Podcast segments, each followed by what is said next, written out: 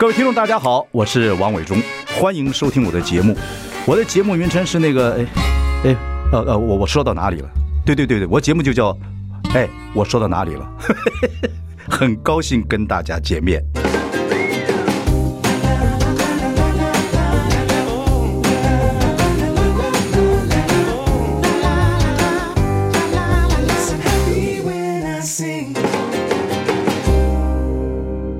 大家好，我是王伟忠，欢迎收听。哎，我说到哪里了？今天是小年夜，我们要做特别节目。小年夜以后几天要干嘛呢？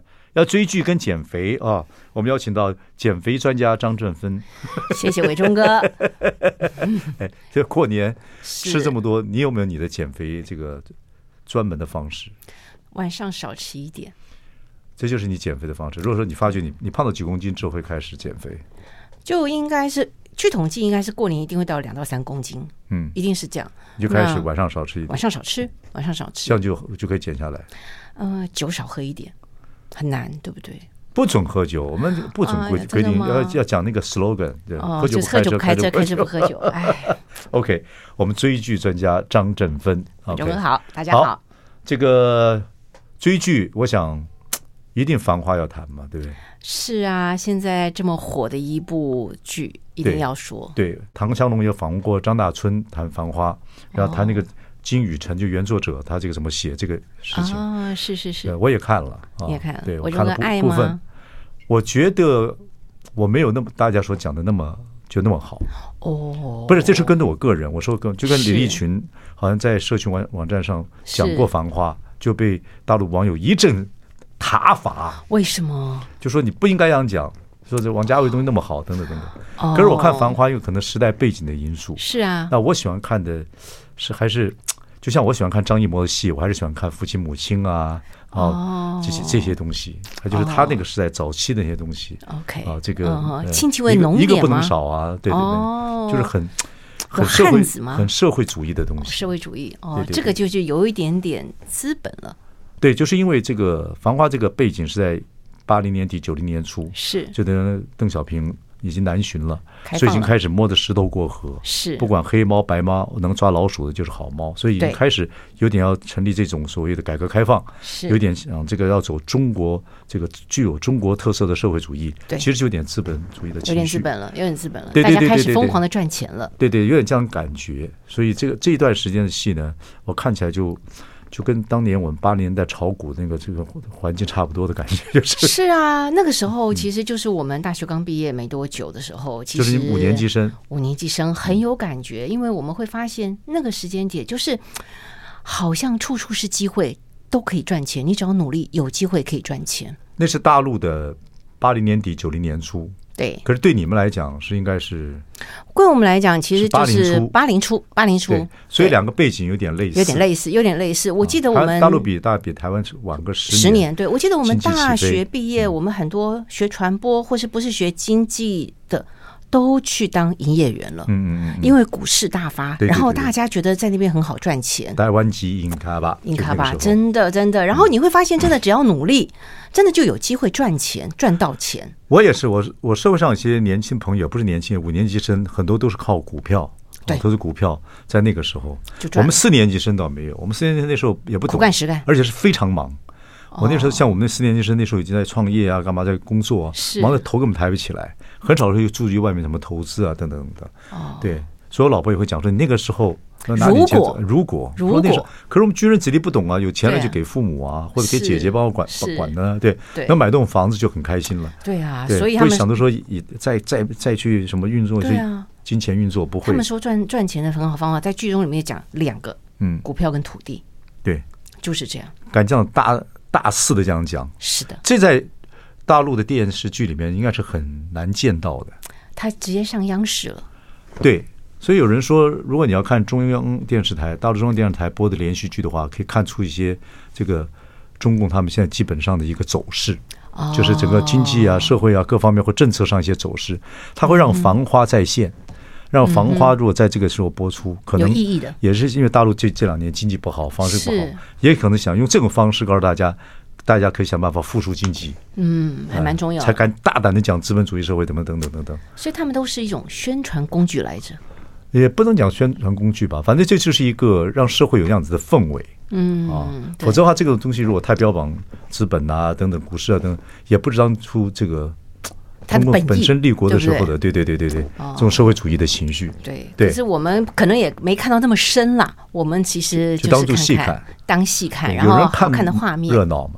有人看门道嘛？外行嘛，外行看门道，外行。我也是外行啊！不要这样说，伟忠哥，你怎么可能外行呢？繁花这个戏，所以对你们台湾的五年级生来讲很有感觉，很有共鸣。对对对对，就是你们那时候女，而且五年级现在对刚好差不多十年嘛，你们你们进社对是大陆比你们我们晚十年，那个时候你们进社会，女性也被比较被尊重嘛。对啊，它里面开始比较比较尊重，比较尊重，那你就会觉得。看这个剧的时候，会让你感觉到你回到那个美好年代。嗯，其实有的时候看剧是这样，你除了有共鸣之外，也是一种享受跟一种疗愈。这种的疗愈就是让我们想到我们在刚出社会那个时候，刚入社会那个时候，哎，我们怎么样打拼的时候那样的美好。对，其实蛮好的。台湾八零年代初有很多事情可以讲啊，股市，然后房市开始起飞，对，然后大家乐作秀也开始，艺艺人圈开始作秀，然后节节目可以允许制作单位进来，我开始做中国电视史啊，做两风炮的节目，啊，是，然后大家开始到处作秀啊，对对，好丰富哦，很丰富，好丰富，对对，然后直棒啊，各方面都开始慢慢的有这种这这这个，那大家也懂得娱乐，也对，大家也迁赌，迁赌，一个人。如果从这二楼摔下去摔伤了，大家都先不救，看看他摆的是什么几号，九号还是八号？对对对，很多传说。那时候有一部电影讲大家乐的《疯狂大家乐》，是讲那个时代的。哦，对，不连续剧，如果说大家怀旧情绪，去讲到八零年代初台湾前台湾记英卡吧，好像还没有，还没有，我觉得还没有。反而在这部剧里面，让我们感受到的是那个美好的感觉的是赚钱很开心。嗯。《繁花》这部戏就讲上海那时候第一这个一个股票这个对，证交所刚证交所对，然后外贸嘛，嗯外贸那有外贸局，它基本上就是打开了你可以跟国际做生意的开始。那除了这个之外，当然就是他也有讲到很多像呃酒店啊、酒家啊这些，每个人都要吃喝啊，那就看到很多。应该他们叫酒楼是餐厅了，餐厅跟我们叫酒家不不太一样。哦，那对，就那个时候叫酒家。火妹郎，对对对，那个那个其实就是就是餐厅，所以它里面有很多好吃的菜。黄河路嘛，黄河路。八零年对底的时候，我我八八年就去过上海。八八年，八八，你说讲是一九八八，一九八八年就是差不多，就是那个时代。那你觉得有还原的感觉吗？呃，黄河路有，有黄河路的确有。就说我八八年回北京探亲。啊，就北平嘛，我们叫北平探亲。后来我把妈送上飞机，她回去了，我在北平再待了一段，北京又待了一段时间，然后我就转到上海，上海我就到了广州，从广州回到回到罗湖，从罗湖回回香港，去香港就这样子。我那段时间就是在做这，那八八年我就到了上海，对，上海很多小卖面包车等等等等。不过那个时候状况并不好，我也去过和平饭店，他们还是有这个 jazz 的表演，但是没什么人看。但是有那个氛围，黄河路是开始开始有有很多霓虹灯了，对不对？对对对对对，是有这样的状态。其实就它它还原场景这个部分也很厉害。好，我们休息一下，来谈谈《繁花》这部戏啊。这部戏当然，胡歌是我们台湾女性很多很喜欢的对象。我们休息一下，马上回来。I like 大家好，我是王伟忠，欢迎收听。哎，我说到哪里了？小年夜，我们给大家拜个年吧。啊，大家新年快乐！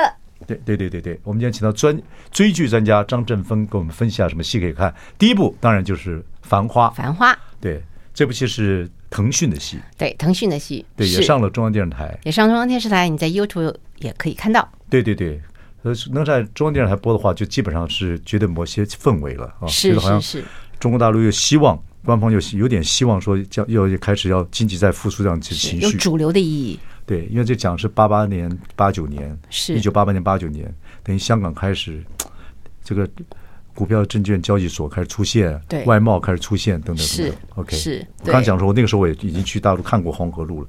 然后这部戏里面最重要的还是胡歌吧？对，胡歌，然后还有几个女主角。对对，胡歌跟大家报告的是梁鹤群主演的胡歌。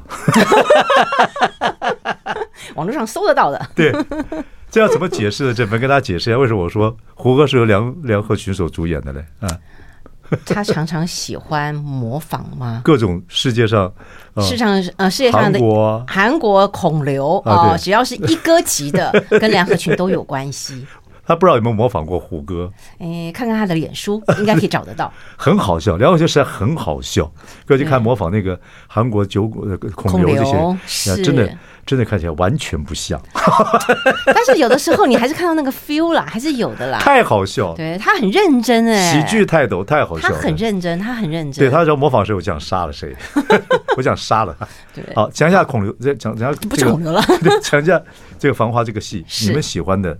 刚刚是王家卫很重要的作品。呃，对，我觉得他在里面，如果以女生的角度来看，当然刚刚伟忠哥提到，他在里面虽然是以。阿宝就是胡歌的这个角色，但是他贯穿有三个到四个女生之间中间的一些故事，包括情场，包括商场啊这些部分。那对我们来看，我们看到这几个女生，其实她已经开始独立自主。嗯，我觉得在那个社会，对独立自主，你做生意啊，或是你赚钱啊，或是你怎么样，在尔虞我诈的男性的竞争商场战里面可以脱颖而出。那这个部分对我们来讲是有感觉的。时代背景我们知道了，那胡歌在里面演就是白手起。起家的一个人，白手起家，对，然后当然啊，他有一个爷叔，有点类似像像他的师傅，嗯、常常会提点他，有点对我们来讲就是他的 mentor 吧。嗯，那这个爷叔也很厉害，他是九十岁哎，嗯，九十岁在里面演，常常会给他呃提点到注意到一些事情。嗯、那我觉得人生在整个的过程当中，如果有一些前辈或是一些 mentor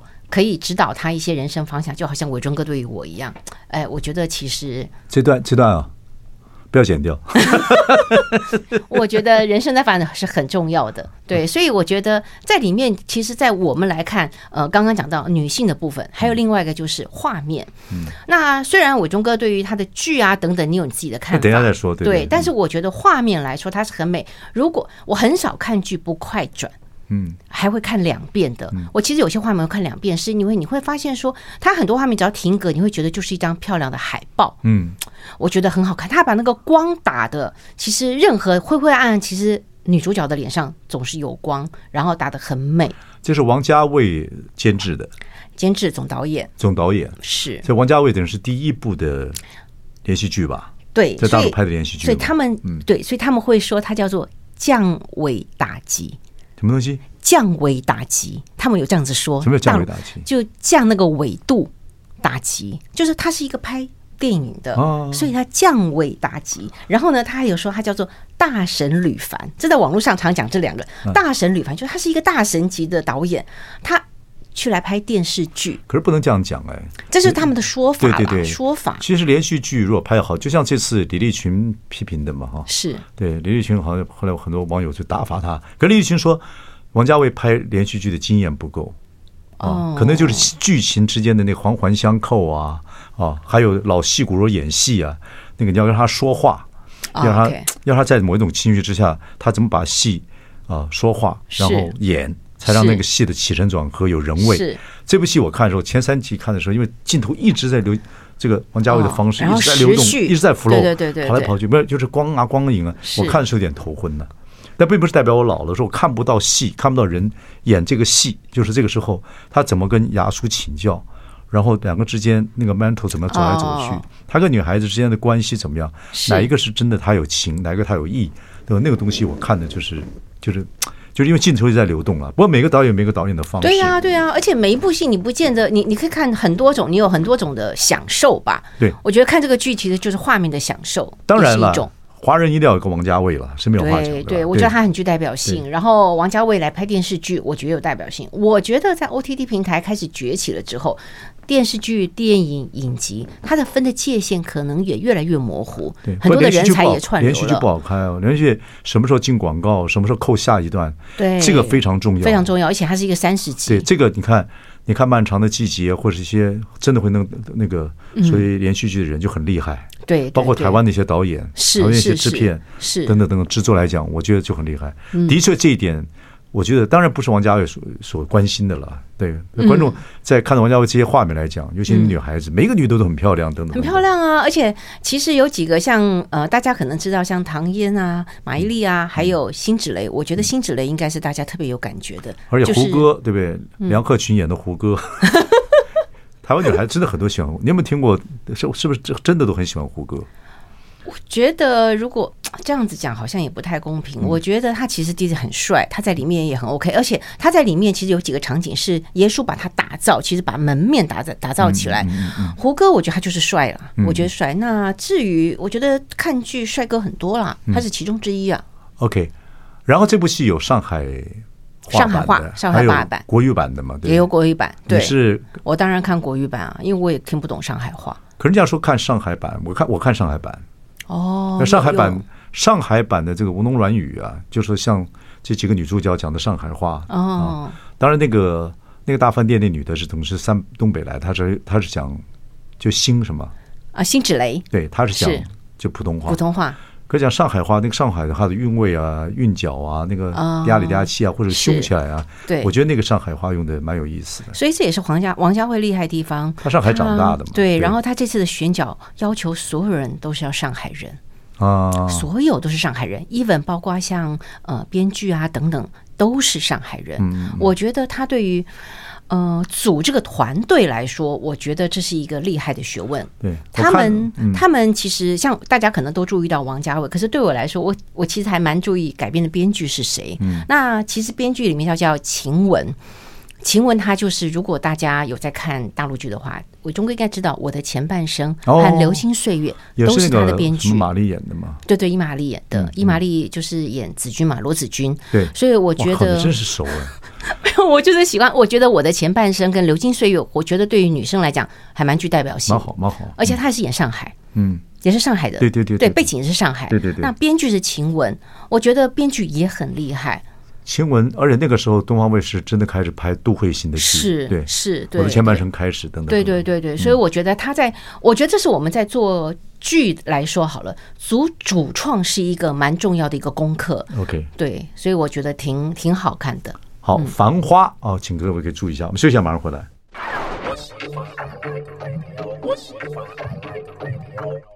大家好，欢迎收听。我说到哪里了？小年夜跟大家拜年。然后追剧专家张振芬呢，要给我们介绍一下最近红的一些戏。前面我们介绍了这个陆剧《繁花》，是啊。第二部戏我们要谈的是一个韩剧，韩剧对，对，就是《死期将至》。死期将至，不要看这个四个字有点紧张哦，其实它是很有，嗯，特别反思的意义的，有正面意义的。对对对，这个戏是讲些什么？一个轮回，嗯，重启人生的概念。你记不记得有一次我们介绍日剧也是重启人生？对对，那个戏我知道啊。对，那这样子剧情不是差不多吗？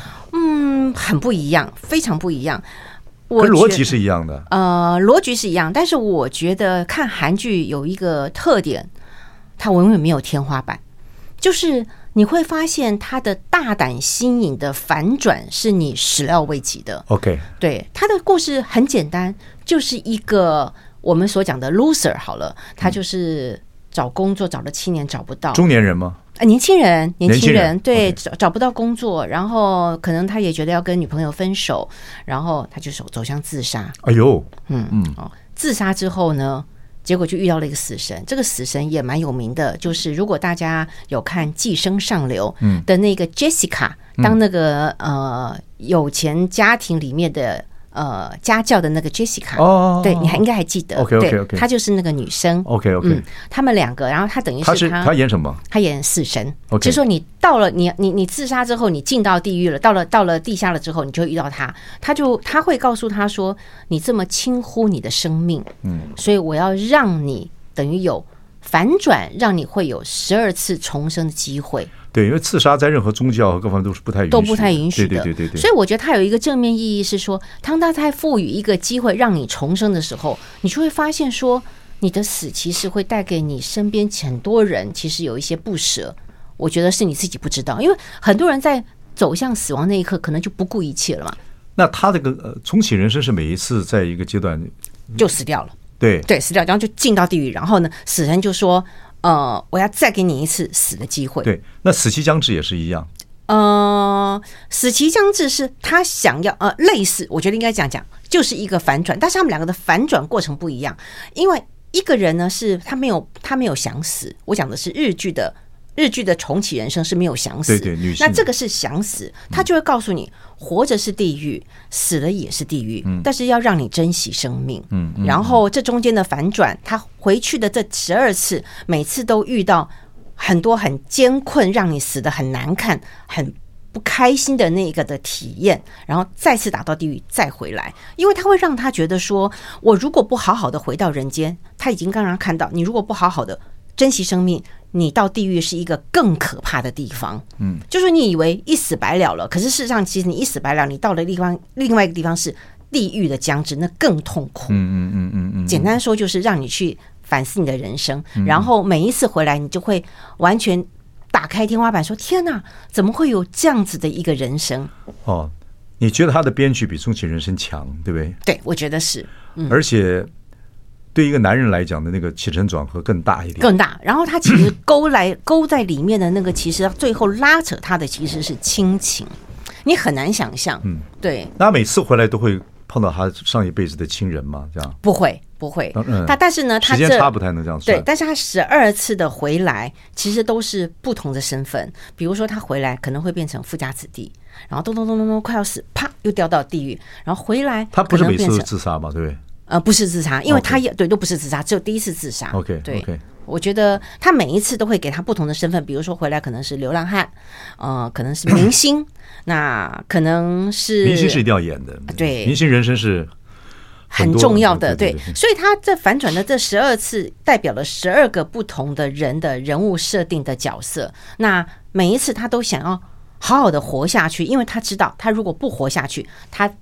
就会打入地狱了。他我觉得这个自知之明吗？他他在每次在回来的时候，知道完全知道，啊、因为他有一个反转是说，当他比如说我举例，我死了一次之后，我回来之后，我变成王伟忠，嗯，哦，那其实我根本不知道王伟忠是谁，他就会咻进入一个记忆体在我里面。然后我等于是有两个身份，一个是我原来的身份，一个是王伟忠的记忆体。哦，所以他是同一个时代的，同一个时代的。哦，对对对，他不是说在从小孩子长长大。对，但但是呢，也有一个是他反转回来是一个 baby，就是他很，我觉得他很创新，是在于说 你没有办法想象说他咻回来的时候到哪里，然后你会觉得他接不接得上，他完全接得上，而且他十二个角色里面有贯穿关联，这个你一定要看你才会知道他如何的贯穿关联，到最后发现说。太有意义了。那他在十二个人生里面，你我说他跟他自己前世没有关系，可是里面有些角色是有连贯的，有连贯的。那跟他自己也会有关系，那个关系是一条大梗。然后每一个哦，这个编剧很难写，他是漫画改编的。哦，对对对，我听说是漫画改编。我觉得，我觉得漫画，我们刚刚介绍的《繁花》是小说，嗯，那这是漫画改编的。嗯嗯，我觉得韩国的网漫是厉害的，它是网漫改编的。觉得他十二次，哪一次你觉得最近？最精彩，让人，你也是做这行的，你的幻想力应该比这个编剧来讲会差很多，但不会差很多。呃，当然，我觉得其中就像刚刚伟忠哥说的，做行销跟编剧不一样。对，嗯，呃，他回来是一个偶像明星的时候，让我特别有感觉。可我有想到，哎，我觉得明星的人生对很多人来讲看起来那个是这个五光十色啊，十分绚丽，其实并不是你所想象的。不是你所想象的。那碰到名利，碰到网友杀你的时候，对，用。用这个人格来杀你的时候，哦，这个侮辱你的时候也是很难过的，很难过的是。哦，他都有这样，都有他有，所以你会你会进入到十二个不同的角色的氛围跟生命里面，然后呢，他要努力的活下去，才不会被打入地狱，因为他每一次就会让他真正觉得珍惜生命是一件非常重要的事情。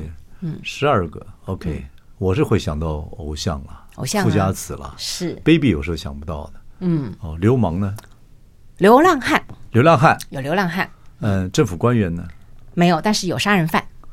哦，你这个你把政府官员跟杀人犯放在一起啊？对不起，对不起，原来进广告有完蛋了你。I like 103, I like radio。大家好，我是王伟忠，欢迎收听。哎，我说到哪里了？今天是小年夜，我们的特别节目邀请到追剧专家张振芬啊。我们刚介绍过陆剧《繁花》啊，这个大家最近很红，韩剧的《死期将至》。然后日剧以前有一个叫做《重启人生》，那是讲女的每次哦回等过世的时候再回来。对对对。但跟跟这个《死期将至》不一样，他是讲个男生。对。啊，但是这个男人呢，啊，当初最早是自杀的，也跟那个日剧不太一样。嗯，那这中间有十二次回来的变化都很多，很多，对，让你非常惊讶。是，韩国人的编剧实在是很厉害，没有天花板。对对对对，OK。另外一部剧介绍的是《黑土无言》，这是陆剧。陆剧，我们今天介绍两个陆剧。对，陈建斌，陈建斌呢就是演这个《乔家大院》，乔家大院是，还有演这个。演蛮多，呃，《甄嬛传》《甄嬛传》是陈建斌是我非常喜欢的一个演员，是那个眼神跟讲话很笃定啊，嗯，很好的一个演员。嗯，黑土无言是这个很值得介绍，是我最喜欢一部戏《漫长的季节》。对对，这两个戏都是同一个年代，然后都是东北，然后它也是腾讯 S 剧场。对，腾讯的 S 剧场是专门讲悬疑的片。呃，没有，它其实是开始标榜要。短的集数，像这一次的《黑土无言》也是十二集，比较短，比较短。他觉得短的集数是一个新的另外一种类型。嗯，然后 S 剧场它从去年比较厉害的，其实就是呃，我们刚刚讲的漫长的季节。嗯，那今年开始就会有这个黑土，嗯、对，这次就有《黑土无言》。嗯嗯嗯，《黑土无言》也是讲刑警的，对，也就是我们讲的刑侦剧。嗯，对，刑侦剧，那其实刑事侦查剧，对，刑事侦查剧，它也是从一个命案，也是讲以前的事情。对，而且其实它的背景其实也是九零年代，也跟土地开发啊，土地开发啊，你想象的土地开发等等都有关系。然后再加上可能有呃，怎么讲，建厂要移厂，可能可能工厂要收掉，要另外成为一个呃新的开发。对对，我觉得这个部分当然有人下岗啊，或等等这些相关的事情，很黑暗，我觉得黑暗面。对，那。他的所有跟《漫长季节》有一点点类似，也是蛮像刑侦的嘛，找凶手。刑事侦查剧，对，刑事侦查剧就是找凶手，嗯，找凶手的剧。嗯，那因为它集数很短，所以它每一集的那个紧凑度是有的。对，然后又是男生为主，就像刚刚伟忠哥说的，呃，陈建斌，嗯，男人戏，男人戏，男人戏。那真这个男人戏它好看在于说很会演，嗯。很会演，我觉得那个戏，大陆这种刑侦戏里面很有意思，都是会有师傅徒弟的这种、嗯，他都叫师傅了，直接叫师傅。当初有人呃带他，他也会有带人，是，就是他是别人的徒弟，他别人也是他的徒弟，那都是女徒弟啊，在里面有都会有一两个女徒弟在里面表现的很好。对对对对，他在里面也有。对，嗯，黑土无烟我看了这部戏呢，我跟我朋友一起讨论过，因为还有一个刑侦剧就是叫三大队。啊，秦昊演的，对，秦昊演的，在爱奇艺。秦昊是我看过《漫长季节》之后非常喜欢秦昊啊，对他，他是伊能静的老公，对，那在《漫长季节》里面演的太好了，太好了，他为了他增肥耶，对对，肥了好多少公斤啊？对，非常十几二十公斤，对啊，他为了他增肥。这部三大队呢，其实是呃他已经瘦下来了，但是还是这个还是那个样子啊，他演的也是个刑警。这个三大队，秦昊前面演。演这个刑警呢，也是别人的师傅啊，就带着三大队。他是个头，他很聪明。可是后来有一些事情发生，等等等等。刚开始看很好看，那秦昊的戏演的非常好。也是短集数吗？他集数也不长哦，但是后面就有点有点在那边绕了哦。短集数很适合过年的时候追，一下子追到，蛮好。然后秦昊演的非常好。那有人比较《黑土无言》跟这个三大队，我跟我朋友就他就说：“哎呀，这个。”三大队好看，秦昊演的太好了。我说这个戏呢，我看起来是没有《黑土无言》好，因为陈建斌不太演这个刑刑侦的。嗯，他虽然有些变化，可是其实那边戏很稳，他不会有太多的表情。对对，不夸张。对他不夸张，不夸张，也不能说秦昊夸张。那秦昊那个演法就是比较情绪比较高高低低，因为每个人演法演法跟本身的个性都还是有关系。陈建斌就很稳很稳。嗯嗯，就好像这个皇帝。转世变成刑警，你说甄嬛吗？对对对对对对。可是陈建斌那个戏还有这个剧情很棒，嗯，他那个老练啊，他那个他对那个一个团队的那个纪律老练跟各方面，他就是个大师傅。我觉得他就是个大师傅，感觉带着对对带着大家一起办案，然后很沉着，嗯，然后很冷静。我觉得他在里面，当然他带的那几个小徒弟，当然还有他跟呃我们我们我们所讲的胡军的对戏。哦，这里面胡军很棒。对，他跟胡军的对戏也是挺精彩的。不是胡歌，是胡军啊、呃。上一部的《繁花》是胡歌，对，这个呢是胡军。胡军是梁鹤群模仿的可能是胡歌，有机会，但他不以模仿胡军。胡军这部戏里面就是一个看起来很凶悍的啊。对，就是有黑背景嘛，应该这么说，前科有前科。胡军跟陈建斌的对手戏，在侦讯室里面跟到外面，到后来很好看。对，两个男人对戏极为精彩。对，看这个就值了。对对对对对，嗯，没有想到你对刑侦剧哦，因为男人戏也这么喜欢。嗯，受伟忠哥的影响吧。不要这样讲。对，我以前都是只看爱情傻白甜。这是这是你怎么追到的？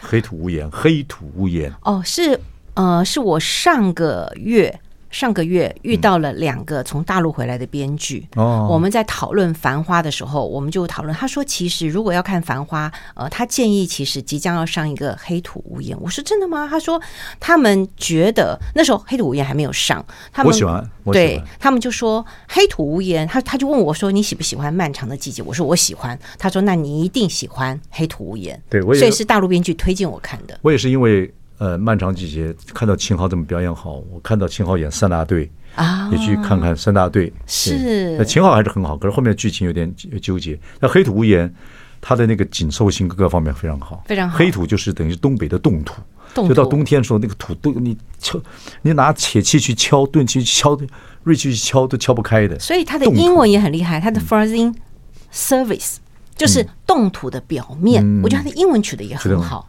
黑土无言讲一个讲个那个时候的一个真。一个真刑剧啊，哈，对，很好看，很好看，就是找凶手的，对，就找凶手，看看陈建斌跟胡这个胡军怎么对，两个人对戏，精彩。好，我们马上回来。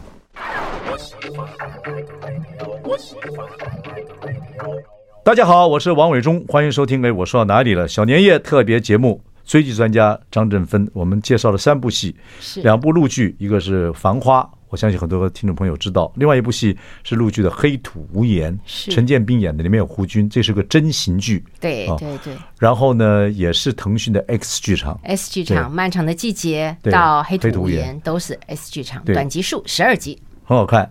然后我就讲了《黑土无言》跟三大队是最近在比较的一个两部真刑剧，因为三大队也是这个秦昊演的，秦昊。在《漫长季节》里面演的非常好，我到处去推推销《漫长的季节》。他现在上 Netflix 啦，对，真的，真的，各位去看一看。我觉得不管是男的爱看，我就像我老婆也是跟你一样，她比较喜欢看韩剧啊等。嗯，那我鼓励她看《漫长季节》。她有喜欢吗？她喜欢，对，她就她看了，她就因为就像你看《黑土无言》一样，这种刑侦剧你不太看，你也看。后来我看了，我觉得就是好看，就是十二集好看，而且它就像刚刚伟忠有说到，说电视剧跟电影很大的一个差别，是因为它每一个的收尾，你必须埋一个梗，让他要看下一集。对。他这个埋的那个梗的下一集恰到好处，对，尤其是刑侦剧。所以我们刚刚说《繁花》，因为是王家卫，当然画面很漂亮，等等等等。就说，但李立群也讲过，说《繁花》好像 这王家卫拍连续剧没有什么经验，可能就是讲那个扣子啊，跟里面的剧情的变化啊。连连续剧实在是要起承转合，非常很难的，这是很难的，很难的。那画面漂亮，王家卫没有话讲啊。对，而且上海氛围那是一回事。是 OK，我们介绍了三部戏，现在时间呢？呃，是我们这一段要做七分钟。那我可以再介绍一个韩剧吗？对，哎，厉害，你又准备还 uncle 啊，uncle uncle。好，我觉得好，我我我不得不要，还是要回到我个个人比较喜欢的，秦汉我老公结婚。暧昧的样子，请和我有哪个帅哥？呃，他没有特别的，哦，有有一个帅哥啦，就是秦汉我老公结婚。他有一个他的女主角，应该大家秦汉我老公结婚。他也。秦汉我老公结婚，秦汉我老公结婚。这是一个磨砂剧吗？它是一个，它是一个复仇剧。哦，真的吗？对，他是。请和我老公结婚。对，离婚之后，她希望介绍一个人给她老公。她其实折磨她老公。她其实也是一个重启人生的概念。OK，就是呃，女主角她在第一集就直接面临癌症，可能要死亡。嗯，然后啪就转折到她回了十年前。所以呢，在那个快要死亡的那个癌症的时候，其实她是看到她老公是有小三的，那个小三就是她的闺蜜，她的好姐妹。这种事情很多发生，嗯，对，现实生活中，好，然后呢，她十年之后，所以回到十年之后，她就要去想，她一定要让她的那个闺蜜直接跟她老公结婚，因为她老公是个渣男，所以呢，她的整个剧就要铺成说，你一定要跟我老公结婚。那她在这这个剧的过程当中，就要去讲。如何要能够复仇，让我的那一个所谓的姐妹要真正跟我的老公结婚，而我不会跟我老公结婚之后，我是不会有蝴蝶效应之后，我就不会有悲惨的人生，不会身心不健康，生活得了癌症。对，因为得癌症总是嘛。那怎么他怎么回去十年前就不多加解释了？就某一个对吧？就砰，就就直接就是你没有什么这个你们都不在乎了，不在乎。说韩剧的这个想象力啊，他也是网漫哦，对哦，也是网漫。我就呃，网漫也好，创作也好。歌曲啊，各方面少不了的一个东西就是想象力，imagination，就是想象力，想象力，想象力是很重要。他怎么回去合不合理不重要，不重要，不重要，重要是过程当中。当然嘛，在他回去的过程当中，当他要开始教训跟让呃他的好朋友去认识，让可能要跟他结婚的同时，当然就会有一个高富帅出现了。高富帅，对对，就真正的男主角在从中帮助他，而且这个高富帅在过程当中，这可能不能剧透。不，我的意思说，她回去到十年前，她、嗯、要想办法把她的闺蜜介绍给她那个时候谈恋爱的男对对男朋友。对对，但在这个过程，这个在这个阴谋阴，我们就说阴谋阴谋阴谋阴谋这个过程中，另外有个高富帅男人男人出现，对，来帮助这个女一。他为什么帮助她呢？因为这个男的初恋就是这个女一。哦，嗯，他不是帮助他，是因为他爱他，但他知道这个计划吗？他知道，因为这个男一。也是重返人生，幼稚。哦，他们两个共同对重返人生，也知互相都知道各方重返人生，在某一个 moment 知道了。那我一定要剧透一下这个 moment，因为这个 moment 我真的觉得太精彩了。嗯，这个 moment 就是第几集出现？第四集还是第三集？哦，我觉得那个 moment 很厉害，是说他发现他们俩都是重返人人生的。因为女一在看 BTS，在听 BTS 某一首歌，嗯，然后呢，他就对着男一说：“哎，我想要找某一首歌。”然后这个男的就说：“你怎么会找这首歌呢？”然后女的男的就说：“我喜欢那一首歌啊。”结果这个女的喜欢的 A 跟男的喜欢的这个 B 的这两首歌都是十年后的歌曲，所以两个在那时候。知道了，音乐咔起来了，然后整个镜镜头转来转去，哇塞！你在镜头前面，你在看电视的时候，你就对。看电视看这个的时候，你就疯了，对，对，然后就下一集。就扣到了，扣到你就疯到了，对，你这个傻子女人孩子就我我我我刚刚讲了这么多，我现在又回到了肤浅的人生，对，OK OK OK OK，可是在这个戏里面，我问你一件事情，有没有可能她不是回到以前去，是把她后来。她老公欺骗她，她老的老公，还有她的闺蜜，后来闺蜜其实是她老公的小三。是她希望他们两个能够结婚，让这你们尝一尝看，你们两个尝一尝看，你们两个在一起合不合？是啊，其实一个渣男，一个是欺骗好朋友的女女人。对对对对，这个过程里面，可是这在他们两个或者这两个有一定有谈恋爱吗？当然当然，她有介入变另外一个小三的情绪吧？So 呃，应该偶尔有。应该偶尔有对，因为他很清楚，她老公是渣男。如果她老公在渣男，她回到十年前开始，她安排她跟她这个女朋友认识谈恋爱，那他这个渣男一定也会喜欢她。他对这个这个女一啊，是啊，渣男就是渣男就是眼睛这个手勾的脚缠的，眼睛挂的这腰，对对，就这样，这才叫渣男呢。是好，我们介绍了几部戏，刚才你说那部戏叫《请和我老公结婚》，原文就是这个。对，哇。我觉得会取名字，名字取得很好。大陆呃不，韩剧的剧名都很一针见血，就像我们讲 high concept。他这个韩剧现在已经走出一套方式了，他的想象力已经丰富到任何事情都有，任何事情都有可能。没有天花板，没有天花板，没有天花板。希望各位小年夜快乐，也希望这今年的一切顺利啊，然后福气没有天花板。好，谢谢，谢谢。